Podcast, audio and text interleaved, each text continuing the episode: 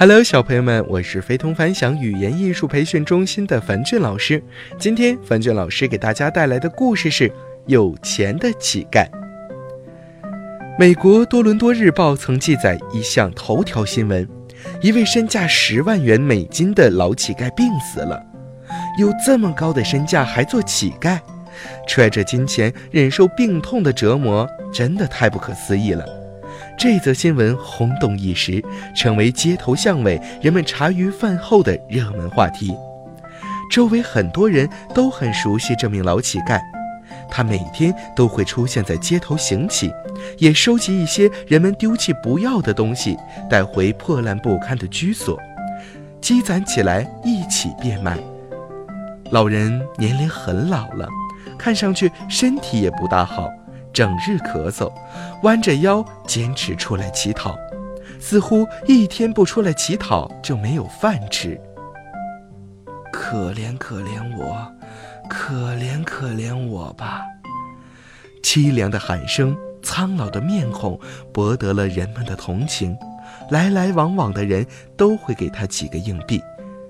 老人颤抖着嘴，连连称谢。日子就这样年复一年、日复一日的过去了，在人们的心目中，老人只不过是一个穷乞丐罢了，从没有人注意到他。老人的病越来越重了，他似乎根本没钱看病，每天佝偻着身子，艰难地喘息着到街上来乞讨。老人家，你似乎病得不轻啊！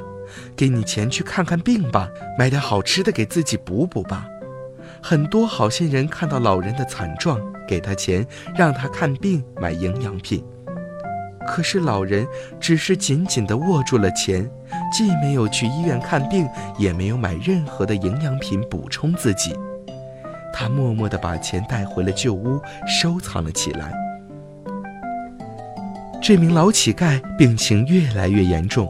最后就病死了。由于他没有任何亲友，他的后事和财产只有警方人员来处理。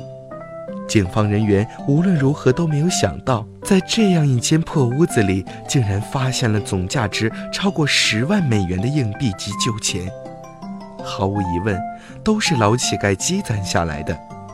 许多人知道后，都不约而同地问：为什么老乞丐不利用这些钱？过个好日子呢，小朋友们，老乞丐可真是抱着金饭碗讨饭呐。他的行为的确令人很想不通。